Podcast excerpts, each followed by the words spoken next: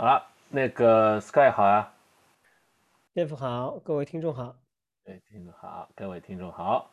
那今天呢，本来我们也是要讲铁三的第三部分，就是我剩下的三场真正的 Ironman 比赛。那那我当中完成的也不是特别好啦，待会儿到时候待会儿再给大家讲。不过在这个之前，我们先跟大家聊聊最近的一些新闻和一些那个最近的热点吧。嗯嗯，那么首先从铁三相关的开始，今天正好是 Kona 赛的结束，Kona 赛 Kona 比赛，这是以前前两期呢我们讲过，这两三年就是呃 Ironman 的组织啊就把男女两个分开了。今年呢男子组的比赛呢在尼斯举行，前前一两个月已经完成了。那今天呢是在 Kona，就是它的发源地进行了女子组比赛。今天这比赛也是很激动人心啊。那个千年老二，英国的 Lucy Charles Barkley 终于拿到了冠军，终于拿到冠军。这个姑娘很厉害的，她是专业游泳运动员出身。我因为我如果没记错的话，她专业游泳运动员出身，这也是打破了从来没有专业游泳运动员拿到铁人三项就是那个 Kona 冠军的这个惯例哈。然后她为什么说千年老二呢？她大概连续三四年都是拿的老第二名，等尼拉瑞夫啦什么都比她厉害，就是都都是拿到第一名嘛。那个，但是今年他曾经好像比赛还前一前去前一两前两年，相比比赛受伤，是股骨骨折还是髋关节那边的骨折，然后花了接近一年的时间。他也运气还不错，就是这一年正好是疫情的那一年，那么也没有什么特别大的国际赛事，正好适合他养伤。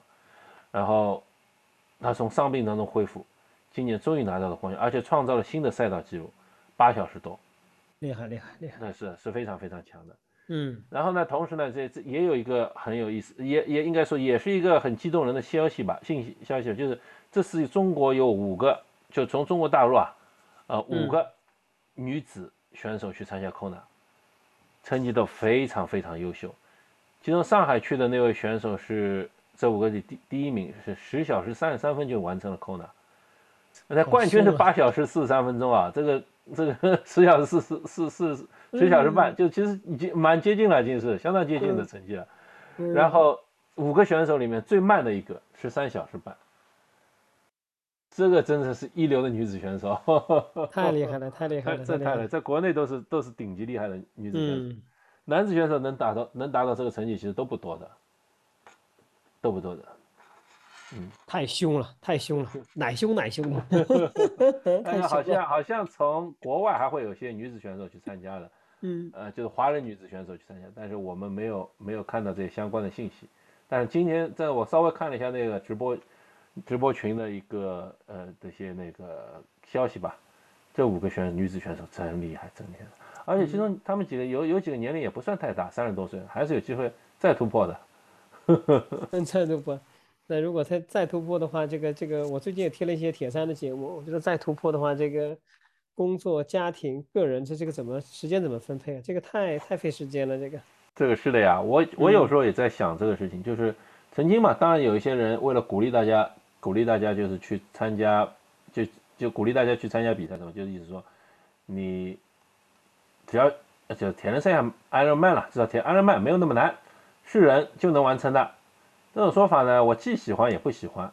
就喜欢的话呢，就其实蛮鼓励人的，对吧？大家不要把它视为一个非常艰难的，嗯，你只要坚持训练，那个一定可以。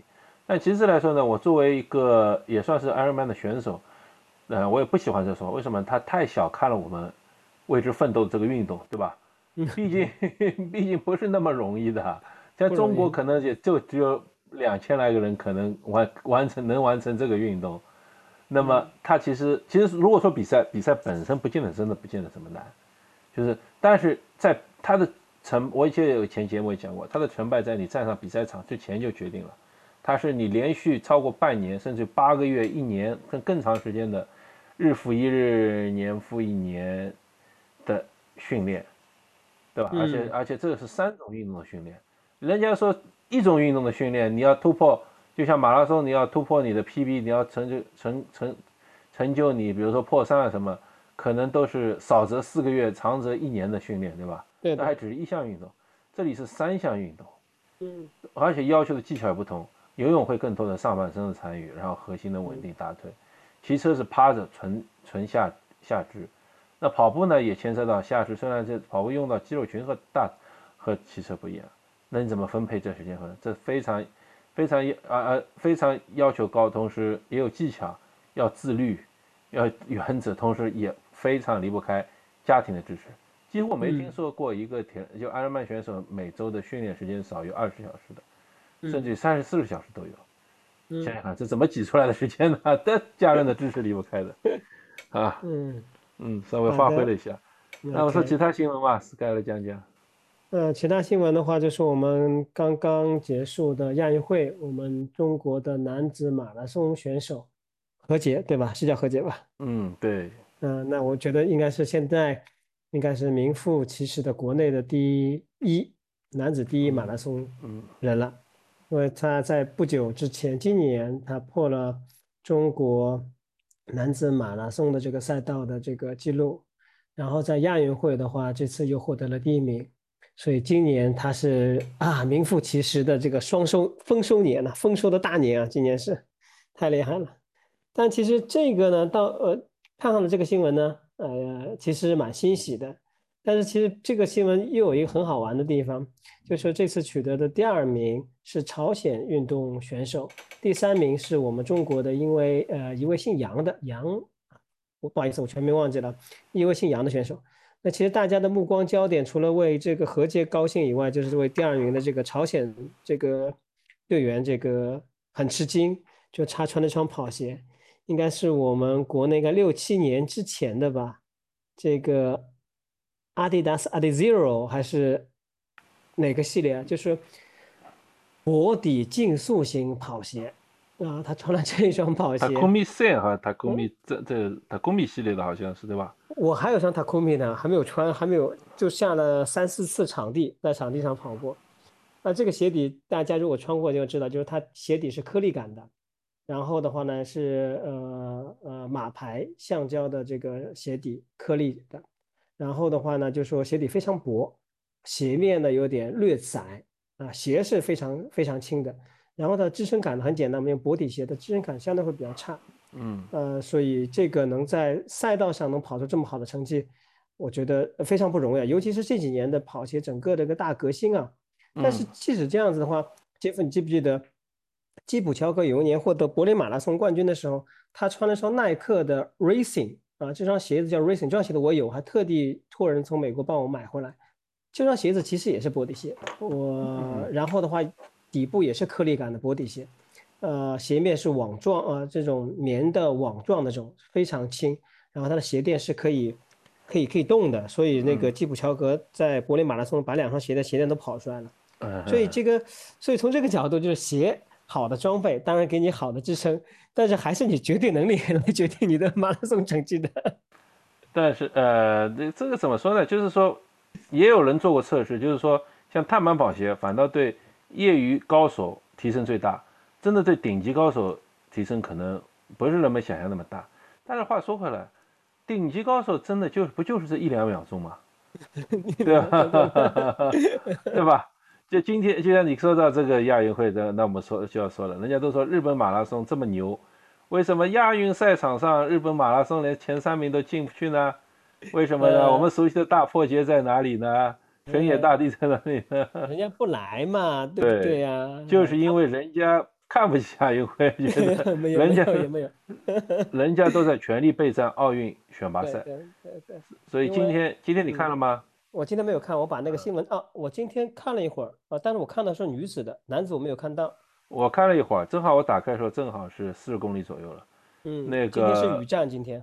今天首先今天是就是因为日本的顶级高手都在准备参加他们的那个呃奥运预选赛，这个这个看的真的是吃惊啊。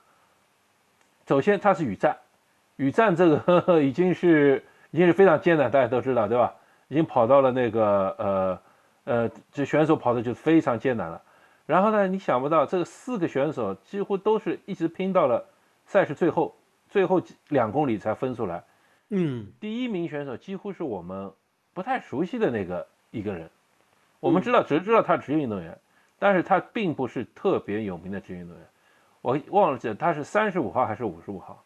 所以他的号码并他并不是他是精算是精英选手，但并不是那种像大破节是三号，嗯，呃，这是很有意思的，大破节第三名，而且一度被川内优辉超过，嗯，这次这次前前两个人都可以说都不算是我们耳熟能详的那些顶级高手吧，嗯，但是这这也由此可以看出日本马拉松选手储备是多么的底蕴，多么的深厚。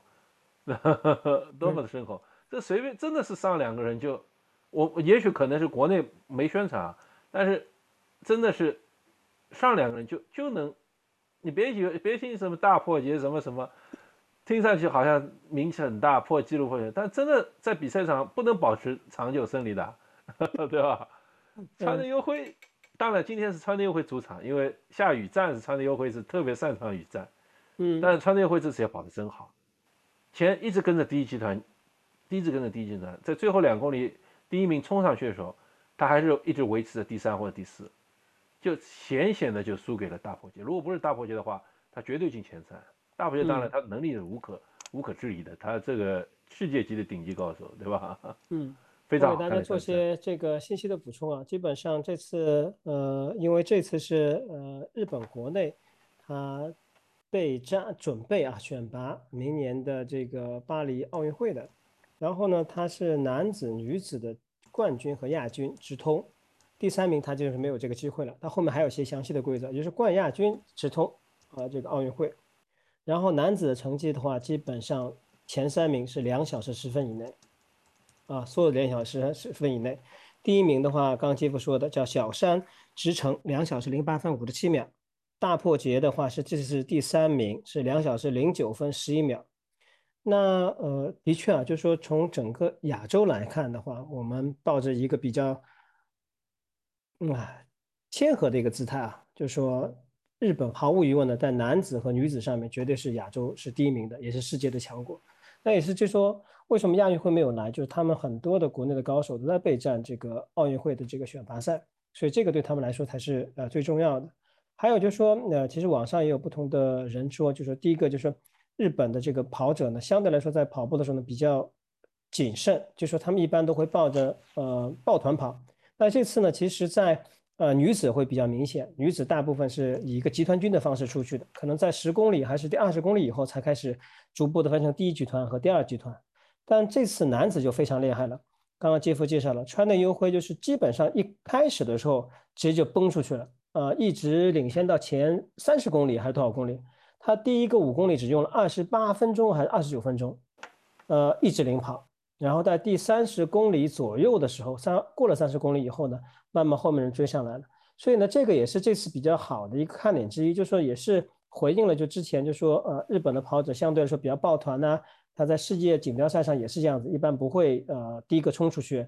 但这次的话，日本的男子其实呃就说其实打破了。大家的印象，另外的话，整体的呃时间的这个这个这个呃速度啊，这个时间的快慢其实是的确是比我们目前的这个呃成绩好很多。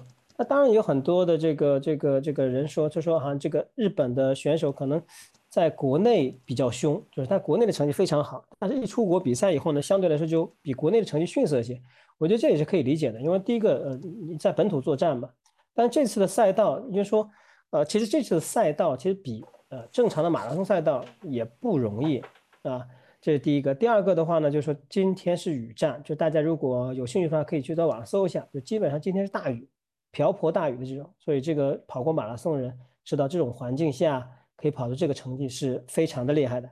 所以这个呢也跟大家做一个简单介绍，所以大家呢也可以多了解一下日本的这个马拉松选手，跟大家分享一下。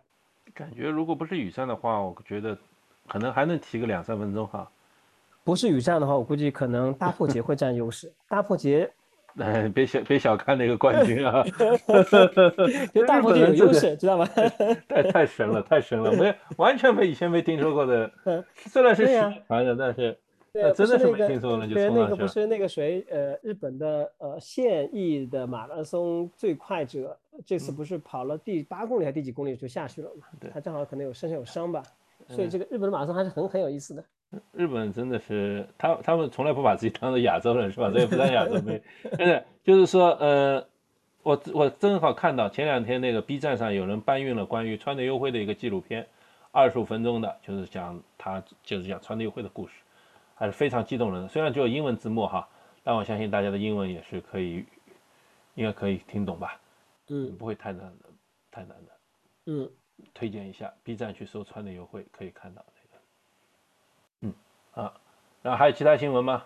还有就是非常激动人心的芝加哥马拉松比赛啦，我们嗯新的这个吉普图姆，呃吉普图姆。啊，这个我刚才问杰夫说这个人名字怎么叫？啊？叫吉普图姆，嗯。两小时零三十五秒啊，嗯。新的这个男子马拉松世界纪录，太厉害啦，太厉害了，他简直神一般的存在。他真的是神一般存在。他出道就是他他以前我是他他他他他在国内的比赛我们不熟悉，但三场国际比赛几乎都是好像都是跑到了跑到了一个不令人不可思议的成绩。对这这这最近这前面我已经不用谈了啦，就是当然前两场比赛也超级好，对吧？我们用谈嗯就谈这最近一场瞬间就打破世界纪录，第三嗯场啊，这国际比赛就打破世界纪录，这个真的是神一样的难，而且他只有二十三岁。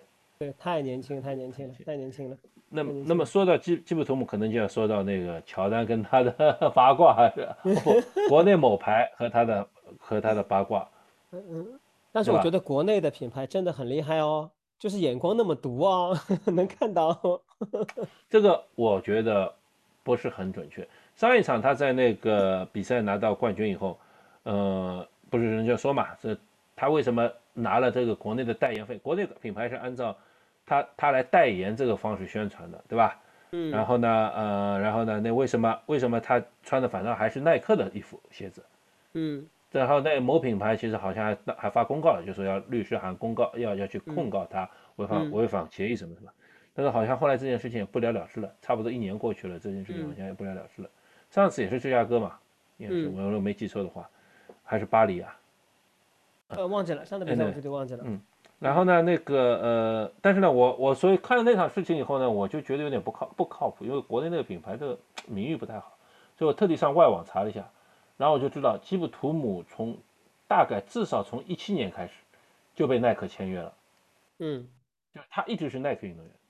那我就不理解，那如果他是耐克签约的运动员的话，为什么会会能他能他能去代言国内国内某品运动品牌呢？这之间嗯肯定有一个地方错了，嗯对吧？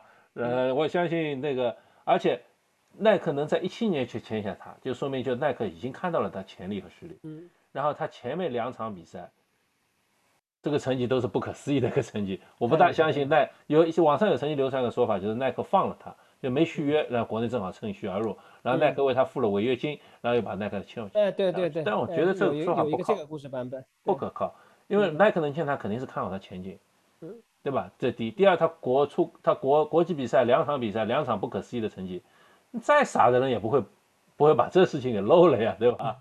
对吧？这不可能嗯不可能存在这种什么把这种人给给放过的这种地步的嗯。那耐克的耐克的这种这种运动，其大家都知道耐克这种心态多少多多少厉害，对吧？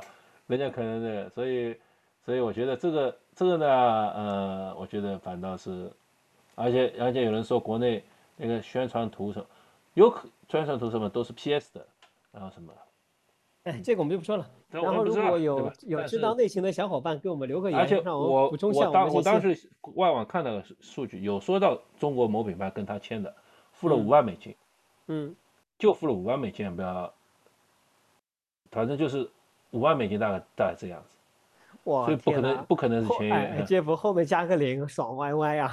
就其实就算加个零都不一定能签得下这个契约，对吧？对更何况你也没有有耐没拿着克在耐 耐克可以付违约金，耐克不差钱。嗯，这样子啊，在这边跟各位呃我们的各位小伙伴听众嗯分享一下，就是我从呃一些信息渠道跟大家分享一下基普图姆的他这个呃训练的这个大致的这个内容啊。他一共是四个月的准备期，他在第一个月呢，他专注于这个力量训练，以及每第一个月九百公里，五百六十 mile 就折算成九百公里的一个跑步啊距离，这是第一个月。第二个月的话呢，他基本上每周在两百八十到三百公里的跑量。然后第三个和第四个月的时候，第三个月他没有介绍，在第四个月的时候呢，他会降低他的跑量，啊，会降低跑量。好，这是第一部分信息。第二部分信息，他说他没有周中休息的，就一周的训练他是没有休息的。嗯嗯嗯他什么时候休息呢？感觉到他累的时候，他才会休息。他不累的话是不会感到休息的。那。我们大家想想看，就是其实我们呃正常的话，我们一个月的跑量，我们正常如果你呃两百到两百五，如果破三的选手的话，可能三百到三百五或者四百公里，他一周啊就基本上是在三百公里，哇，这第一个。第二个呢，当然呃呃他的教练也说了，呃，我觉得需要考证一下，但是我相信他是真实的。他教练就跟他说，就说。他需要把心给静下来，就需要冷静下来，因为他觉得他这种训练的方式或对自己的这种方式啊，这种态度啊是很难持久的。他觉得如果按照这种方式他继续训练下去，他最多只有五年可以跑。啊，大家可以去尝一下。那我我看到这以后，我的怎么想法？我就说啊，这个哎呀，这个也怪不得他成绩这么好，还有这个身体的素质真是。天赋异禀啊，天赋异禀！就是我们大家平常的，你想想看，你要跑九百公里，你基本上是三个月到四个月左右先完成，他一个月就把你突突掉了。当然，我也知道，比方说我们国内很多精英的呃选手备赛的时候，呃月跑量的话，基本在六百到七百公里啊，就是中国非常顶尖的，就最顶尖那批人，呃，但是他的话要到九百公里，真的是非常非常恐怖的。那为什么跟大家分享这个信息呢？就是说，呃，我们还是以。普通跑者还是以健康跑为主啊，千万不要把自己当 pro，就是你要知道 pro 取得这个成绩，他是跑了多少公里数的。呃，反正，但是我觉得你这个数据我不，我有点不太相信，因为这个太就国内选手太少了。像我，我以前看到高桥尚子的采访，他备赛期每天八十公里，这还是女子选手，八十公里的话，这个这个这个这个是对他们，嗯。你我甚至觉得基普图姆这个九百公里一千一千多都是偏少的，一千二每个月每个月如果一千二的话，那么以他的速度，我觉得才勉强觉得还算是可以，算是一个在。当然，如可能也非洲选手跟我们普通人不一样，因为他是他那边三千多米的海拔嘛，不可能以我们平地的速度平地的那个人来想象他那边那个，所以他的九百一千可能就抵得上我们。一千五到两千，我 不知道这个，这个也是我们听众发挥你们的才智啊。第一个看看我刚刚说的消息是否属实，第二个的话也给我们测算一下啊，这种跑量跟这种海拔，嗯，好吧。那我们今天的这个基本上呃这个新闻和八卦啊分享到这里啊。对，还有个新闻哈，最近有两块新表上市了，一个是 Polar 的 Polar 的新款表，嗯，Pola 型，一个是 Santo 的新款表。呃呃，这个 Polar 这款表我很有兴趣。我就不知道会不会便宜点，呃，那个上同时告诉他，上亚马逊海淘肯定便宜的。我一直叫 Race 对吧？它一款跑步设备叫 Race，我记得。反正那个亚马逊，亚马逊那个呃，亚马逊那个就是肯定是会会会会会会会便宜的。国内大概四五千的话，那边大概只有三千左左右吧。对的，然后我在嗯，在本期节目开始之前，正好看到我看到一个朋友留言给我们一期节目。就说呃介绍我们的是对装备里面特介绍韶音这个耳机的。他说除了韶音耳机以外，还有其他品牌可以推荐吗？这种挂耳式的呃呃耳式呃就是那个耳机。我想起来这次正好松拓它不仅出了新的手表，它也出了新的这个这个这个挂耳式的这个耳机。这我粗略的看一下，其实没有什么可以打动我。但是它它有一个环，它的挂在脑后的环，它是可以亮光的。所以这样子的话，大家夜跑或者越野跑的时候，那就非常方便了。但它至少起到了一个，呃，一个警示的一个作用，这是第一个。第二个，它还带个电池盒，它好像把可以把原来十个小时的续航里程可以提高到二十，还这个电池盒可以支撑二十。大家可以有兴趣的可以去看一下。我怀疑也是韶音给他 OEM 的，不过也不一定韶音了。反正现在做这个这个骨传导太多了，骨传导太多了，那个各种牌子都有。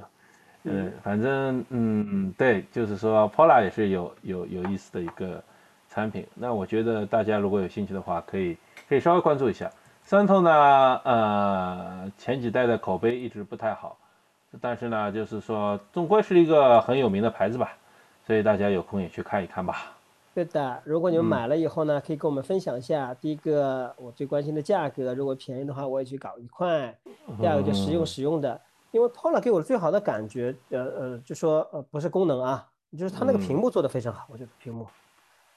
Polar 的屏幕就是黑圈，就是黑个就是周围那个黑圈太大了，其他的显显示可就可视面积很小。呃，但好像新款好像改进了。嗯嗯，但是嗯，我也不知道，就是大家大家自己看吧。反正这个也不是不见得是所有人都会喜欢的一块表。嗯，对吧？啊，你刚才说的是 Race 是 Sunto Race 哈，是 Sunto 的表。啊，Sunto。Polar 是 Polar 是叫 Vantage V 三。嗯。嗯，Vantage V 三，所以大家关注一下吧。OK，也是祝你用惯了国内的几款呃这个品牌的手表，换换花样，可以选一下这些手表。对对对对对，如果你有兴趣呢，你就换换换换换换换了，反正现在也不存在那个呃怎么说来着，大家反正都统一到某些平台上去。嗯。而且 Polar 有也有个好处，反正海淘的话你。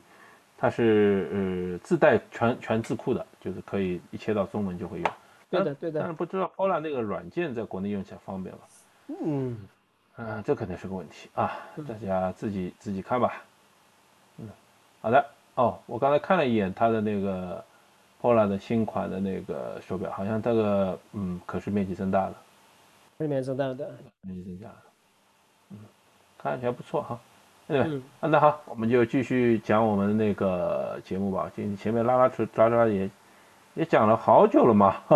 嗯，我们快接近半小时了。我们给大家做一个 LSD 的长度。是是是是是，那个这铁人三项继续讲哈。铁人三项我看了一下数据，虽然就是听众数目可能没有像呃接受度可能不那么高，就像不像跑步啊那些或者八卦啊或者装备那些听的人多。呵 呵呃，数据是下降了，但是它好在它的完播率是高的，就是反正就是说明这个小虽然小众，但是听的人呢会把它坚持把它听完，嗯，这点我觉得还是蛮蛮蛮高兴的，对吧？对吧？就是在为我们的低播放量在做出解释，他自己的合理的解释。对啊，你想，哎，其他平均，其他一般来说百甚至有百分之四十的，四十几的，五十不到的，一般五十多一点的，对吧？六十超过就已经很。很不错的这播播放率，但是我们两场铁人三项的那个一场是一一一一期是百分之六十八点八，一期是百分之七十，嗯，那那就那那是那是不错吧？把这个打掉以后，对吧？比五比和五十百分之五十的那些那些一比一比就五十级的一比就非常高，是吧？虽然人数是少了，但说明这个主客这个话题还是有些有一些愿意听的喜欢听的人的，嗯嗯。那好，那么我们就继续从。我的比赛经历来讲，顺便讲一些或者装备或者那些训练，好吗？OK。那个因为前前上一期呢，我们已经把铁人三项相关的一些一些那个规则啊、一些流程啊、一些都给大家简单讲过了，所以我们今天也不需要讲太多。但是呢，我的三场，我今天讲我的三场 Ironman 的比赛，这三场比赛有意思的点呢，就是它都是在海外，一场在日本，一场在美国，一场在加拿大。嗯。那么可能对大家就是在海外比赛是会有些。帮助的，啊，那第一站是啊，我报的是二零一五年的那个北海道 Ironman，这场比赛呢也是他的最后一场，就是说，就是我这场比完以后，他之后也不办了。那我不知道是因为主主办方因为要不办了，所以所以所以所以就就就就就怎么说呢？热情下降了呢，还是为节约成本呢？草草了事呢？那个呃，他的当时他的特许商品的数量也不多。做的东西很少，然后呢，呃，然后呢，他的那个赛场上就二十万比赛之前的运动员晚宴嘛，晚宴做的也非常糟糕，就一个一个大白一米白米饭，一一份咖喱，然后再加一点点肉，几乎没肉，这个就非常不爽了。嗯，然后呢，这个就是赛场的补给，我觉得也不是太太好，太就是不是也有点缺乏，水是有的，但他运动饮料就相对来说缺了。它好像运动饮料是配出来的，就那种用粉剂配出来的。嗯，对这个我觉得对于著名的以以以以以这个组织严密著称的日本来说，比较不可以让人接受。小家子气。呃，在北海道，但北海道这个就是呢，就是在八月份的比赛嘛，天气非常好，然后呢，自然环境是真的好，自然环境真的好。当时我们比赛之前嘛，提前去了一周，在那边玩了一下，住在一个酒店里，叫温莎。那个一个酒店里有三个米其林餐厅，一个铁板烧三星米其林三星，一个日式的米其林二星，还有一个好像西式的米其林一星。他的酒店，他的酒店这些餐厅都要提前半年到一年去预定。然后这个酒店开过 APEC 会议，在一座山顶上，一边是一边是太平洋，一边是他们就是我们比赛要去的洞爷湖。这个洞爷湖，它水深啊九十多米，是饮用级别的水。湖水就可以喝的，那真正在里面洗澡对吧？平时平时是绝对平时不许人下水的，平时不许人下水的，只有比赛那天允许大家下水，为了保护水质，所以也是非常有意思、非常非常特殊待遇的比赛。嗯，那场那场比赛呢？那呃那场比赛呢，就是说，呃那场比赛就是呃就是怎么说呢？就是日本的比赛嘛，多多少少会有点语言不通，但大致上呢，我们也能也能也能懂一点嘛。就中国人嘛，就是那个呃，这都懂得这些中文啊，看能看那些。所以呢，所以呢，我觉得如果日本再有比赛的话，我还是愿意去参加的，因为吃的还还不错嘛，玩的也不错，也不错。那这场比赛呢，其实还有个很大的缺点，当当时我当时也是初生牛犊不怕虎啊，没有仔细了解就去了。就第一呢，就是这场比赛其实相当难的，它本身就是。海拔就是骑自行车段，海就是累计爬升就要一千多米，一千六七百吧，可能呃就可能就要一千多，这就是相当难的，就山多嘛。但是但当时也不不知就做了准备，所以把当时也做了一些准备，比如说把骑自行车换成了专为专为爬坡准备的，嗯，轮轮飞轮换换大，那曲柄换换短，嗯呃反正就立地爬坡吧。那想不到意外还我还特地在把那个线路下载下来。到智智能骑行台上，智能骑行台是可以自动模拟这个坡度的，就是你必须要按照骑爬坡这样骑法，特地骑过一下，然后还是说意外什么？赛前一个月，赛组委会发个邮件给我们，就是说，因为抱歉，因为大雪把我们一条桥给压断了，然后我们预计呢要修三年才能把这座桥修好，所以必须改道，要爬一座山，又额外增加了大概七八百米的高度。所以，所以我崩溃了。哈哈哈那个，那个，这上次我们讲过的嘛，就是比如我们这次那次比赛，就是海拔一下子就超过了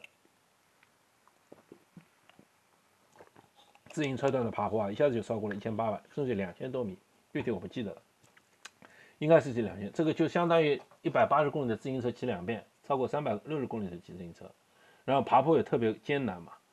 所以，所以我那提前一一周一个月嘛，你也没法多做什么额外准备了，嗯，就只能硬上。呃，到了那边就是，嗯，果然在自行车段被关门了，被关门了，被关门了。但是那场比赛真的是关门的人非常多。我但是我第一次坐大巴体验啊，就是大概四五辆大巴坐满人了，四 四五辆大巴，这关门选手也是非常多的。但是呢，日本确实是这个比赛确实是很让我还是很怀念。为什么呢？因为它是北海道嘛，就是地广人稀地方。我在赛道上爬坡的时候，看到小狐狸在边上看着我。嗯嗯，风景特别好。然后呢，因为它那边地广人稀，然后赛道呢又是半封闭的，所以半封闭就是封闭了半边赛道，另半边就是可以通车。那车也几乎没有，所以下坡的时候啊？你可以直接就冲下去。那时候我也是。胆子大，放坡放到六七十公里每时速，呵 呵一下一下就冲下去了。这个这是给我非常非常非常愉悦的体验，非常愉悦。但是伤心的就是比赛没完成，然后从此以后这比赛也没有了。所以我想的是，如果还有机会再去的话，再再再有办北海道这个安曼比赛的话，我是一定会去的。嗯，一定要去，会一定要去，一定要去。那日本的日本，他在他在办他这场比赛办在一个主要在一个叫洞爷湖的地方，我刚才讲过了。那洞爷湖呢，也是一个著名的温泉小镇，我太非常漂亮，非常好看。所以去比赛了之后，我当年的冬天带着全家又去了一次，在飞雪啊，在那边在那边泡温泉，在那个街上走，非常的有感觉。但是这次比赛呢，也经历了一个小教训吧，就是当时我是通过组委会订的酒店，呃，组委会一般日本的比赛都会组委会都会安排一些酒店，就给大家订。然后呢，我订了离终点起终点最近的酒，最离终点最近的酒店，就就就这么说吧，就是这个终点就等于直接放在酒店了。嗯，这酒店它因为面着湖的嘛，就很多酒店都面着湖，它直接放在酒店。那当时想的是，如果完赛以后方便嘛，一直一一一转弯就到酒店了，然后赛事准备啊都在那边。但想不到啊，这个这个比赛太吵了，哈哈哈哈哈，就是因为终点嘛，放音乐啊，就大家讲鼓励的话啊什么，那个呃太吵了，一直到半夜十二点，我们 Ironman 比赛都是半夜十二点才结束的嘛，所以嗯一直到十二点才才结束，嗯，所以我也提醒大家，虽然赛事酒店好，但是千万不要离终点太近，离终点太近的话真的是很吵。啊，嗯，这是这是日本日本比赛的一个一个情况。然后呢，日本比赛结束以后呢，那个我因为没有没有完赛嘛，所以卷土重来，报了一六年的，本来是报了一六年的瑞士。那后来呢，我哥正好告诉我，他说美国加州也办了一场二人比赛，这场比赛特别好，特好到什么程度？就是他那个游泳特别简单，游泳在一条河里。水非常浅，浅到就是几乎最深的地方大概是一米八到两米，最浅的地方呢，你走路可以走过去，然后水大概到膝盖。好有安全感。对我们这种游泳苦手来说，这个是非常有安全感，对吧？这个随时随地可以站一下的呀。对对对。所以所以所以所以那就毫不犹豫的就把瑞士给退了，改到改到改到加州去那边，而且就我哥在加州嘛，那么有有有有有熟悉的人陪伴你的话，就更容易完善。嗯嗯。这也是，这也是，然后这个也其实也没什么太多的讲头，就是提前到了美国适应一下时差，然后呢试试骑了骑车，调整了一下装，买了一些那个呃买了一些那补给，买了补给，买了一些设装备，嗯，那次比赛，这次比赛呢，这次其实这个比赛是原先呢不是 Ironman 比赛，是当地的一个铁人三项比赛，距离是 Ironman 一样，但是这一年呢，他也是买下了 Ironman 这个，就是这这等于交了加盟费吧。得到艾伦曼的抬头冠军冠名，这比赛呢风景也非常好。就像刚才的游泳是在河里，然后他骑车呢是在葡萄葡萄酒庄，加州的纳帕谷嘛，是著名的也是著名的葡萄酒庄。然后他就在葡萄园和酒庄之间骑行。那最后跑步就没什么花头了，跑步就是绕着当地的地方绕个三四圈吧，就是跑步。你最重要没有介绍，你这是比赛完赛了嘛？这是比赛完赛的，跟比赛完赛。那这次比赛也给给了我一个非常非常好的教训，就是什么呢？就是说，我才发现，就我不是说我发现，就是说，嗯，就是这是体会吧，就是你可以在物理上，在身体上拼命的锻炼自己，准备好自己，不管怎么样都可以的。但是最终决定你比赛的还是你的精神状态，就是有很多时候就是不是身体不行了，是精神先崩溃了。嗯，我仔细觉得有很多比赛都是这样。我至少对我来说，可能各位听众会有这问题。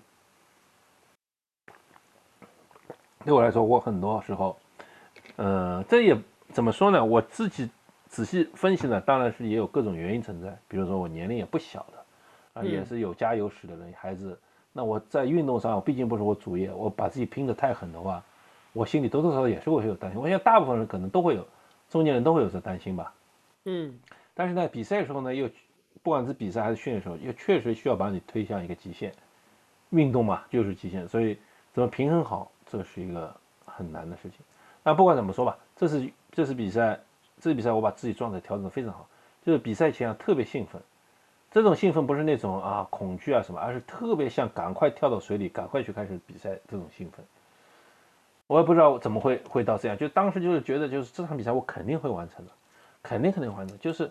就是我，就算我在赛场上拉肚子，就算怎么摔车，就怎么样，我都能把这场比赛完成，扛着车都完成，就这种精神状态。所以，所以这种比赛就是呃，非常的让我，呃，就最终就首先最终完赛了，所以很高兴。其次呢，就是这个比赛体验让我非常的开心，体验非常让我开心。呃，游泳。游泳比较顺利，也是我游的最快的一次，因为是因为在河里对吧？对。然后，然后呢，骑车，骑车嘛没什么，骑车就是发挥了正常水平，但骑车确实也蛮难的。为什么难呢？就是太晒了，加州其实很热的，加州很很热。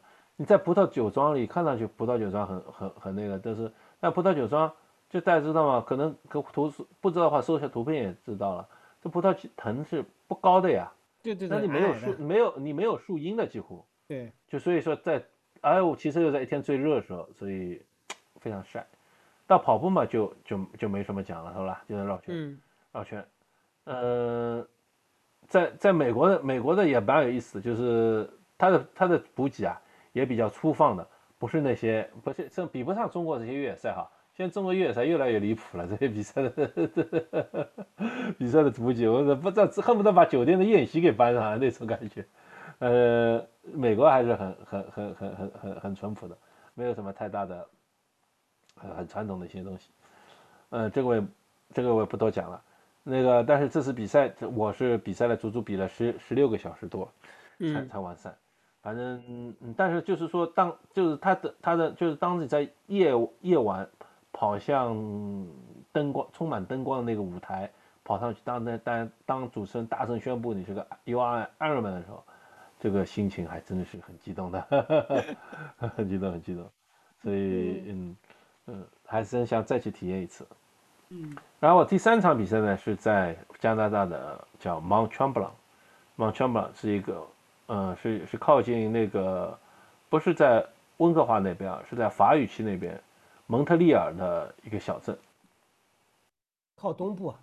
靠靠东中中边东东靠偏偏东边嘛。对对。那边那边蒙特利尔呢是一个老城，嗯，其实不大，很小的。我在那边顺便就是去比赛的时候，顺便就把孩子带去参加了一个夏令营，孩子在那边待了一周多的夏令营，嗯，所以就在那边待久了嘛，在那边也没事可干，因为它比较小的一个镇，比较小的一个镇，嗯，这场比赛呢，就它是其实这个镇它是一个滑雪滑雪圣地，在冬天呢就是滑雪，在夏天呢就办这比赛，那不大的一个小镇，真的是去比赛的时候就是等于整个镇子都在为你们服务了。嗯，这个是还蛮有意思的一个体验，就是你在路上走的，看到的跑步就是平时跑步也好，其实都看上去超 fit，就身材超级好，一看就是全是精英身材，然后个个都是个个都是运动员的体型在那边啊，只要反正只要在路上看到，要么就运动员，要么就运动员家属，就这样，然后在那边，嗯，这场比赛呢，我也我也我也我也我也受了一些伤伤受受受了一些。也得到一些经验教训。这场比赛没完赛啊！这场比赛是是到赛没完赛。为什么没完赛呢？有几个几个几个原因的，就是呃，一个就是因为我低估了这个水温。我以为我因为去游泳嘛，我因为追求这个手臂灵活，我都是穿一般喜那时候喜欢穿一件无袖的胶衣，就没有袖子，同时它也比较便宜，比较便宜，抠门抠门 下面。但没想到这次比赛之前下雨了。下挺大雨，连续下两三天，所以那水温特别冷，特别冷，水温特别冷呢。这别人的有袖子的嘛就还好嘛，我那没袖子的就就冻坏了，就在水里游到后后面起来的时候，就是嗯，就是就是就是就是觉得不太不太对劲了。然后后来到骑车的时候呢，就不知道是岔气还是什么原因啊，就是可能也着凉的关系，就是肋骨非常疼。当时嘛也加上当时还有一个重要原因呢，就是当时家里有些意外。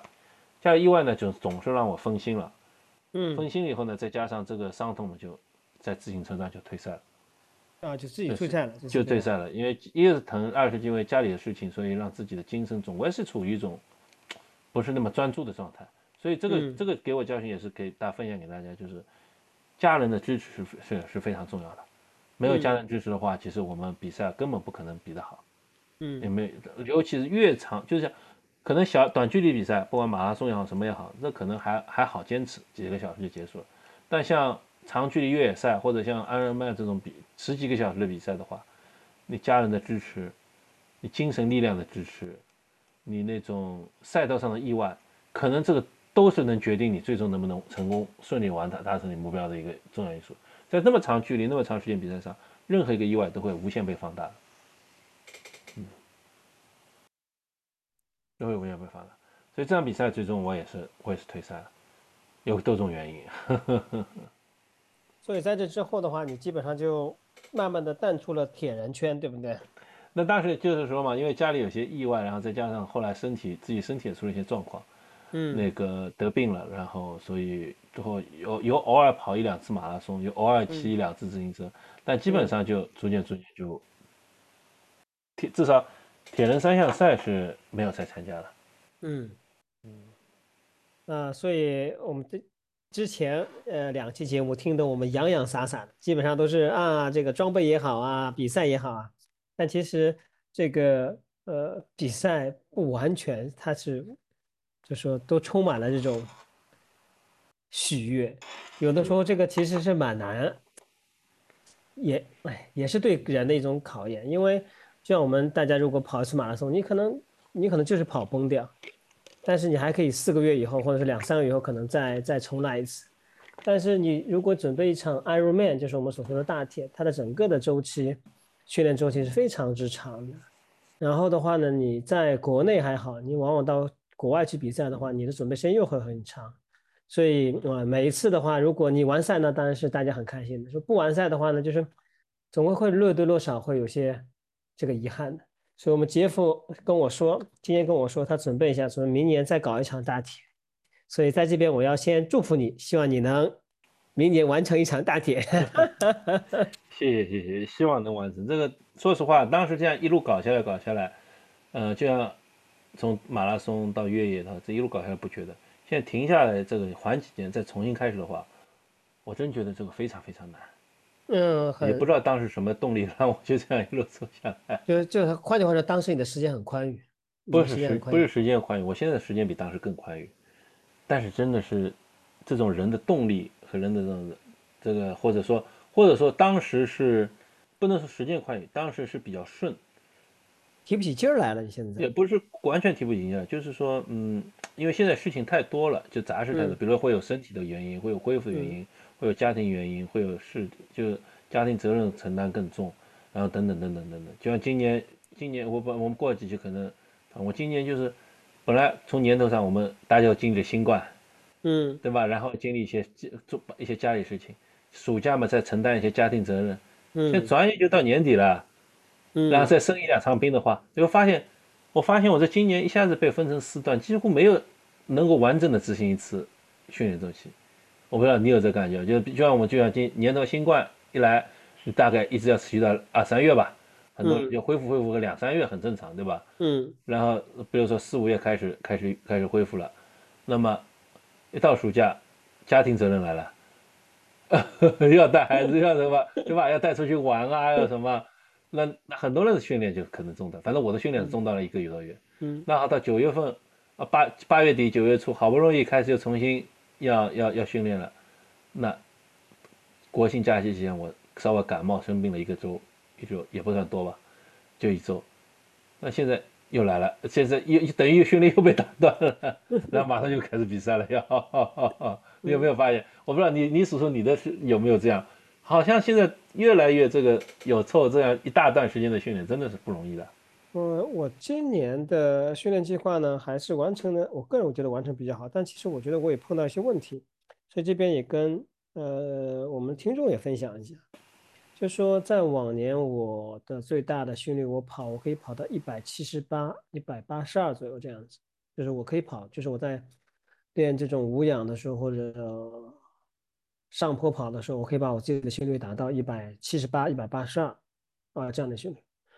然后我还可以顶得住啊，嗯，但是我今年的训练，我没有一次把我的心率达到一百七十八，一百七十都非常少，呃，基本上在一百六十八左右，我就提不上劲儿了，嗯，我不知道什么原因啊，也可能是我现在说不清楚啊，就是说，嗯，这是一个，就是这是一个很大的一个问题，今年我的心率没有办法达到很高。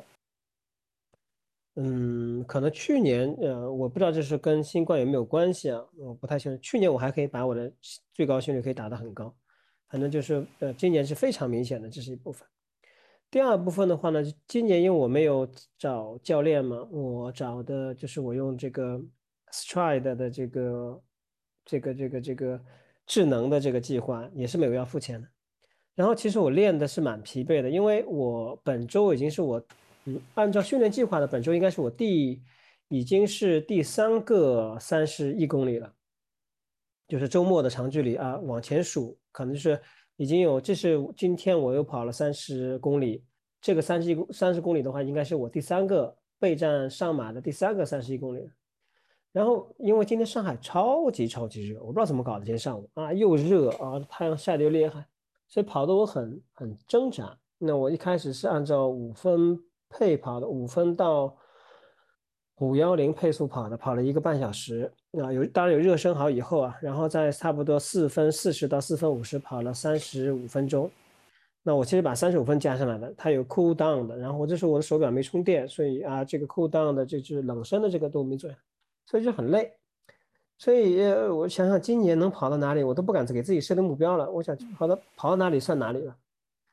但是呢，这个训练计划呢，就是跟我之前的训练计划其实有蛮大不一样的，就是说其实。我们大家知道，就说一般你备战一个全马的话，其实很少去会你长距离要跑到三十几公里，比较少。就往常，比方说我们自己备赛的时候，你可能就是在马拉松开始之前不久，你可能跑一个到两个就最多了。那我现在已经跑了三个了，然后我在训练前的话，我应该还有两个到三个。最长的一次我看了我的训练计划是三十四个，三十四公里的，所以跟我们大家的小伙伴分享一下。就我不知道这个训练计划，这个整个执行下来会如何，那我会尽量的坚持去把它给执行完整，然后用比赛来检测我的这个成绩。那我自己我觉得我最近一段时间身体其实是有一点点疲惫感的，就是说，嗯，提不起来劲儿，啊，提不起来劲儿，就是你那种兴奋感不是很强，也可能就是我现在这个月按照这个，呃，上马的时间来讲，这个月，呃，应该是一个最大量的一个月嘛。所以也可能正常的，就是说你要把你的身体的疲劳增加，你的负荷给增加，然后到十一月份开始慢慢的、慢慢的往下走，然后调整到你一个身体比较好的状态。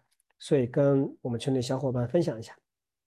那也所以也讲讲不准那个呃，就是可能就是可能就是多年训练积累下的疲惫感，对吧？也有可能是工作和人家庭的影响。反正我说。对吧？我总觉得是一个，其实一个人真正能全力以赴在训练中的时间，可能就这么几年。对，呃，我我跟杰夫为什么唠唠叨说那么多啊？就是说我们我相信我们的听众有男生有女生，然后男士的话可能年纪，呃，我觉得可能三十岁上下，比三十年长一些。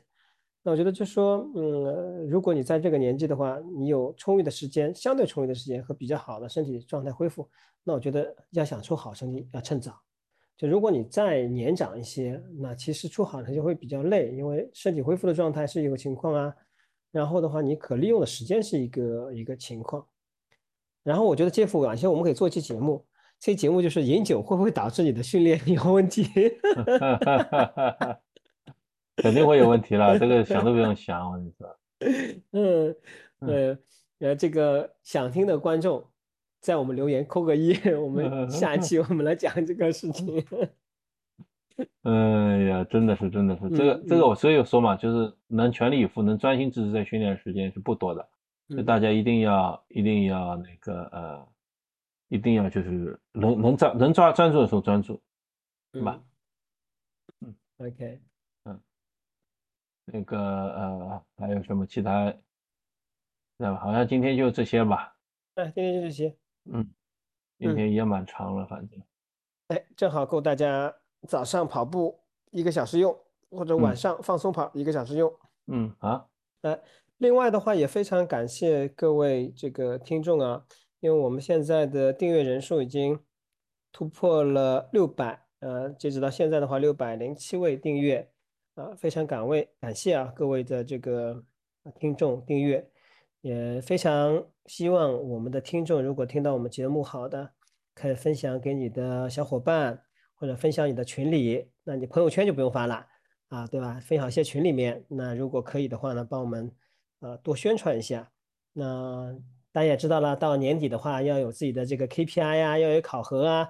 那我们也给自己定下目标。那我们看我们到年底能不能有一千个订阅？那就麻烦大家的小手帮我们多多分享一下，谢谢各位啊。嗯，谢谢各位。好，哎，拜拜。